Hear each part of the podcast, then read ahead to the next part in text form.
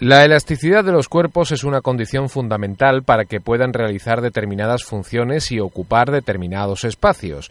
Pero no estamos hablando del cuerpo humano, eh, aunque sí, también. Existe una relación entre el tamaño y la elasticidad de diferentes nanopartículas sintéticas blandas que hacen que nanopartículas grandes puedan atravesar poros al menos 10 veces menores que su tamaño y otras más pequeñas, sin embargo, no sean capaces de hacerlo. Blow me a kiss from across the room. Say I look nice when I'm not. Haberlo descubierto y formulado como ley puede dar lugar a diferentes aplicaciones para la caracterización de nanopartículas. Una posible aplicación podría ser la dosificación de medicamentos que serían transportados en los huecos que se forman al plegar las cadenas que harían las veces de bolsillos y se liberarían cuando la nanopartícula llegase a la zona a tratar.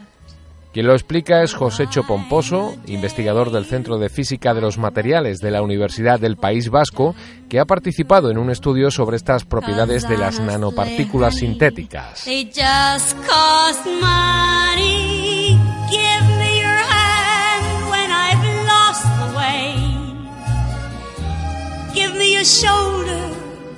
Por un lado, eh, nuestra investigación abre las puertas al diseño de nanopartículas blandas capaces de atravesar nanoporos hasta 10 veces más pequeños que el tamaño de la nanopartícula, lo que ya es un avance.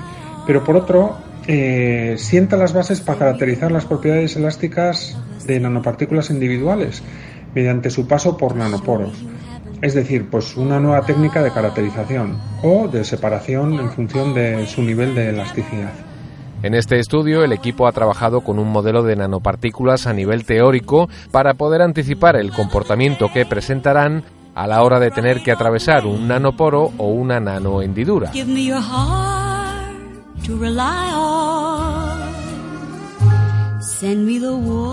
La principal novedad del trabajo es que ofrece una guía a la hora de preparar nanopartículas que deban pasar por nanoporos de un tamaño dado.